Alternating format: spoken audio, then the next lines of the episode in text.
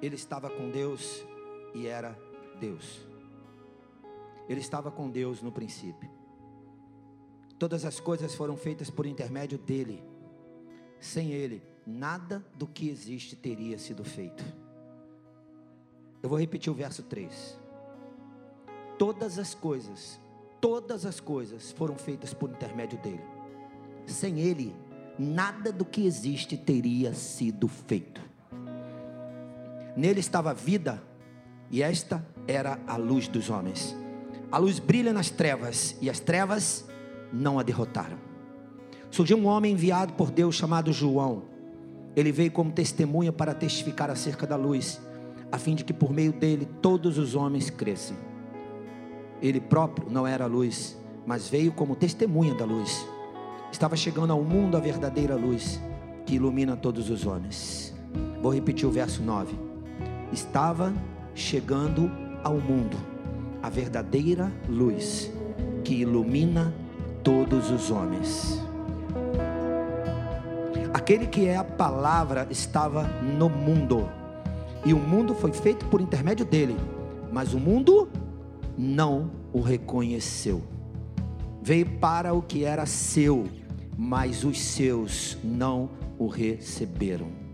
Contudo, aos que o receberam, aos que creram em seu nome, deu-lhes o direito de se tornarem filhos de Deus. Aleluia! Os quais não nasceram por, inter... por, por descendência natural, nem pela vontade da carne, nem pela vontade de algum homem, mas nasceram de Deus.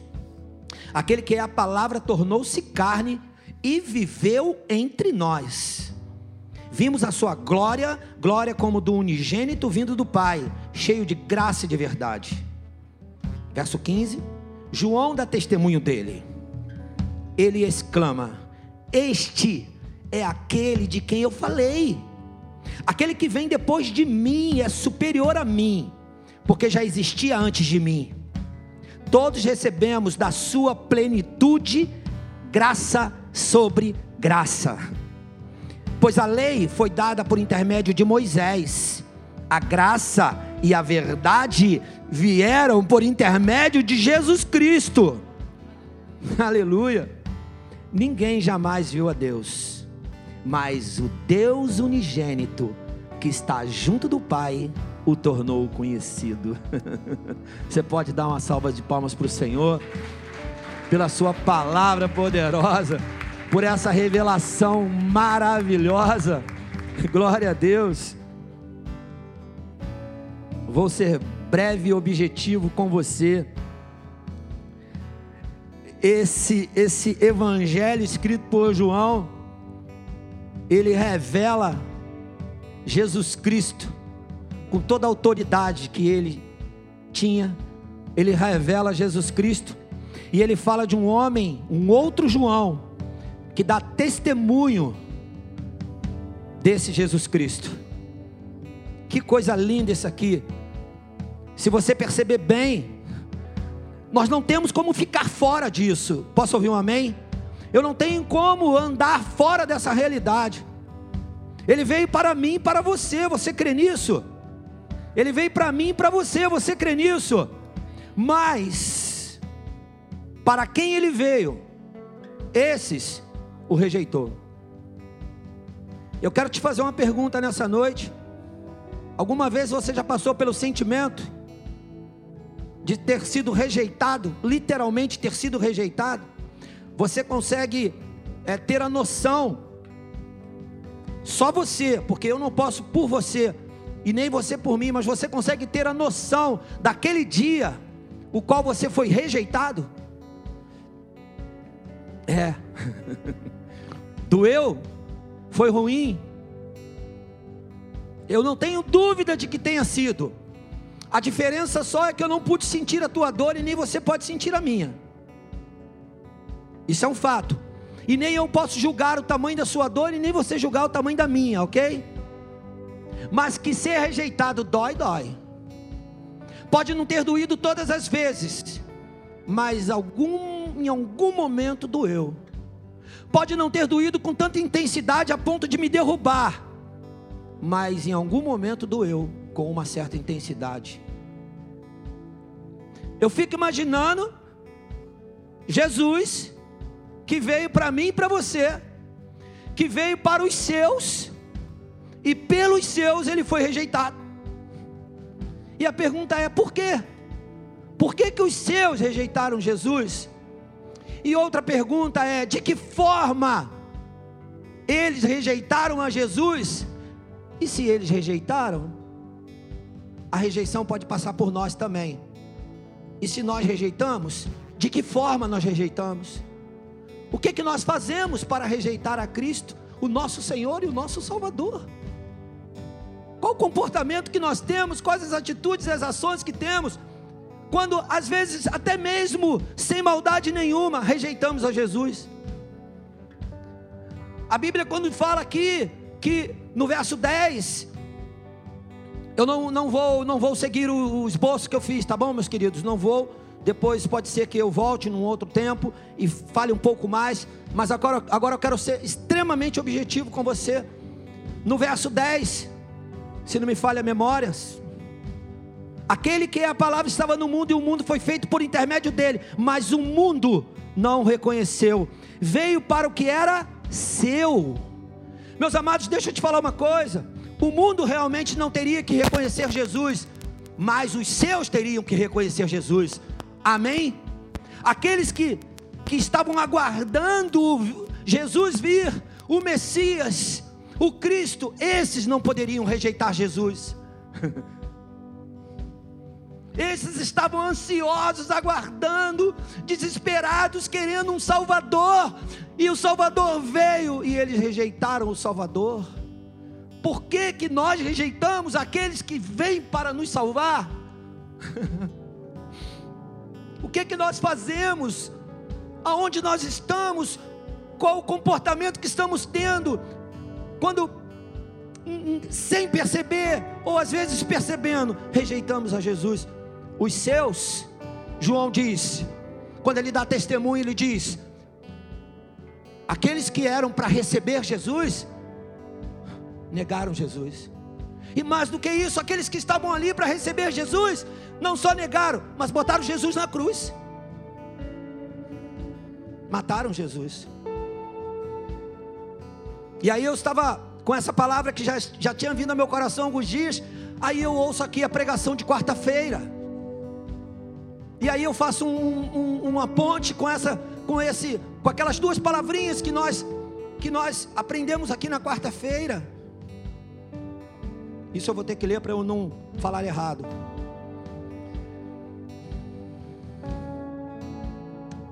Forma e essência. Você lembra disso? Qual a forma que a gente toma e que nos faz rejeitar a Jesus? Deixa eu te falar uma coisa.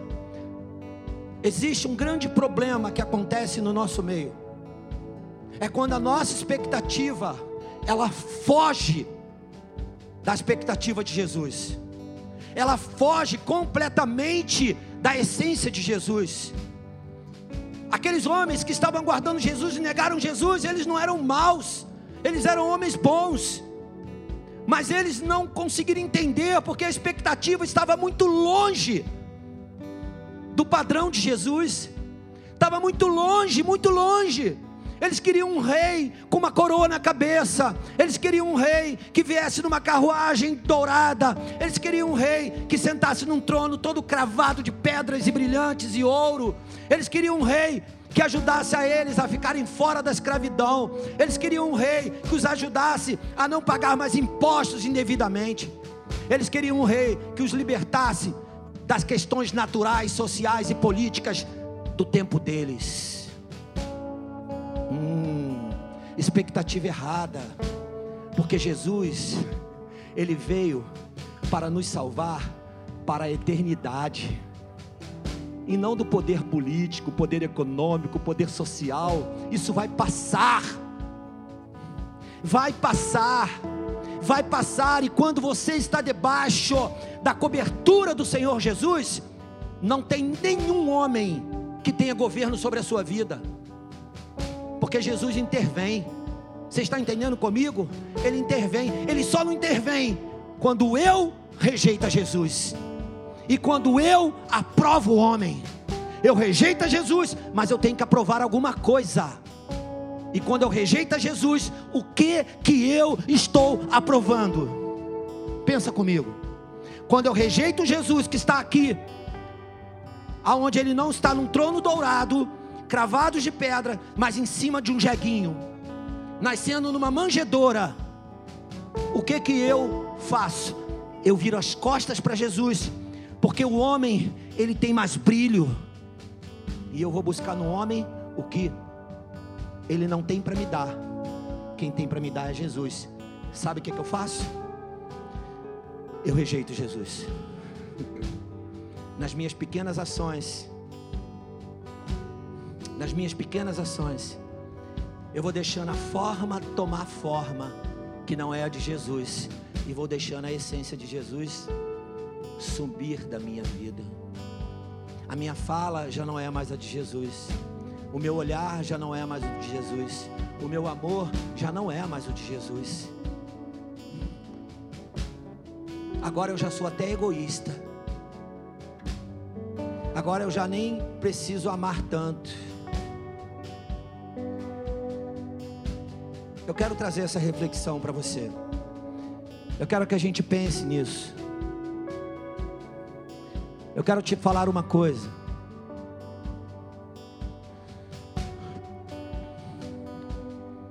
Gente precisa tomar muito cuidado, porque nas pequenas ações nós rejeitamos a Jesus.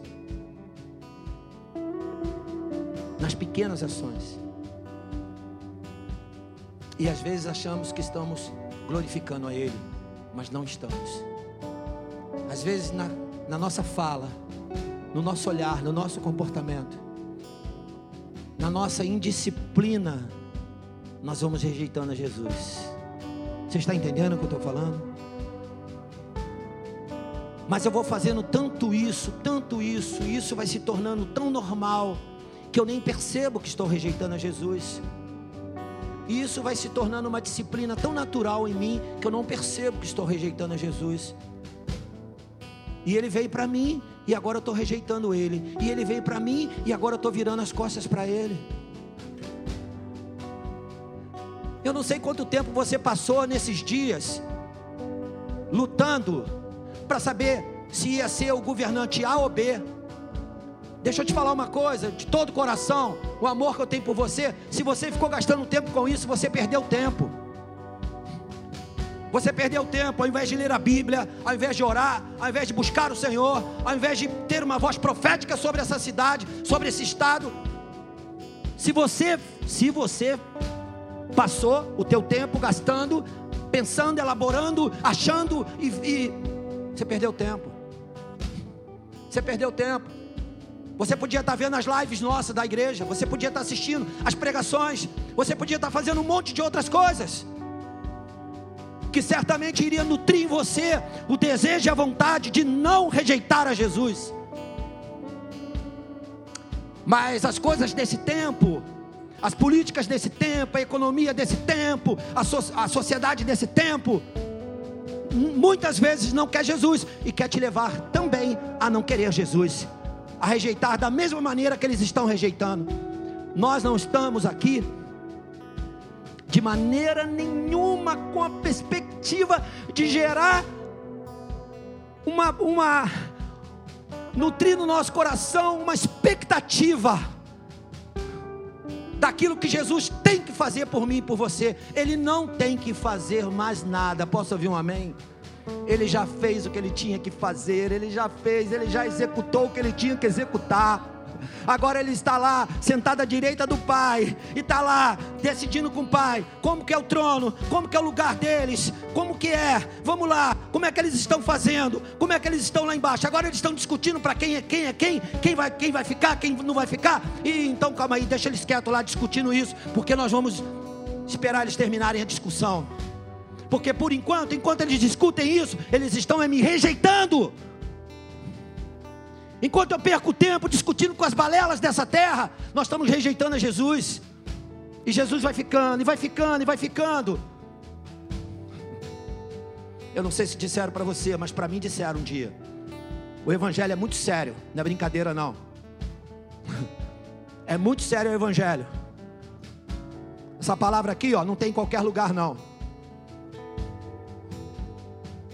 Se você é crente e está discutindo aí quem é quem, ou quem vai ficar onde, lá na mesa deles, não tem isso aqui não, ó.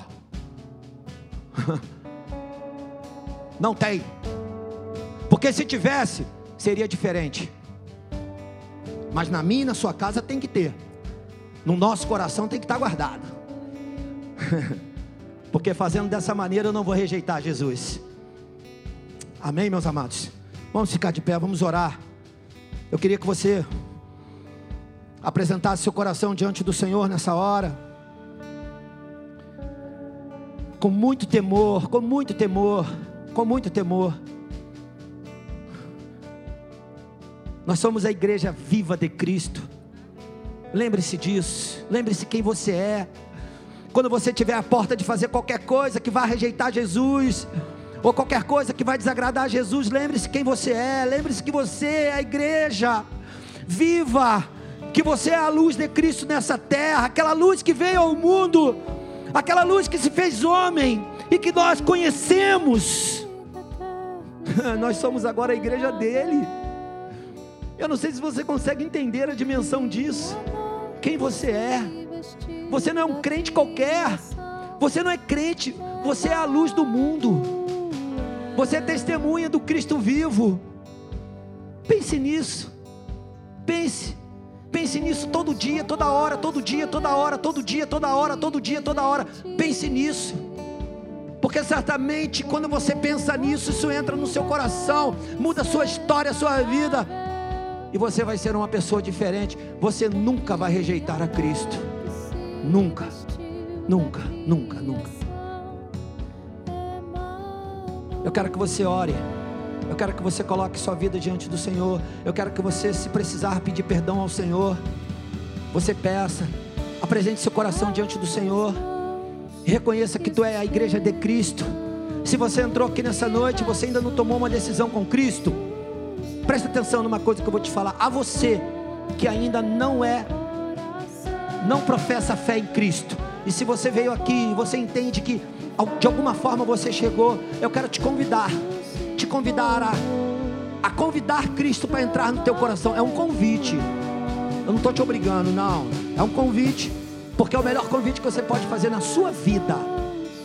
Então, se você está aqui nessa noite e quer receber a Cristo no seu coração, convidá-lo para entrar no seu coração, abrir o seu coração, faça um movimento. Qualquer um, levante sua mão, peça a pessoa que está perto de você, ore por mim, ou, ou venha aqui à frente, nós vamos orar por você. Mas a todos vocês que estão aqui, feche, feche teus olhos se puder, para não se distrair. E ore, ore como você nunca orou. Por favor, ore como você nunca orou. Ore. Ore como você nunca orou. Não deixe que seja mais um culto para a sua vida. Não deixe que seja mais um domingo. Não deixe que seja mais um dia onde você botou a sua roupa bonitinha e veio para esse lugar. Não, você está no lugar, no centro da vontade do Senhor.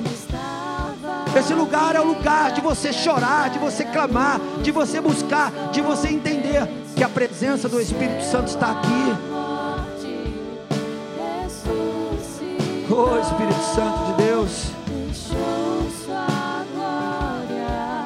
Você já orou? Ore, ore, por favor, ore. Ore, coloque seu coração. Se você entendeu a mensagem e você em algum momento rejeita Jesus, isso não é para você, isso não é para nós como igreja.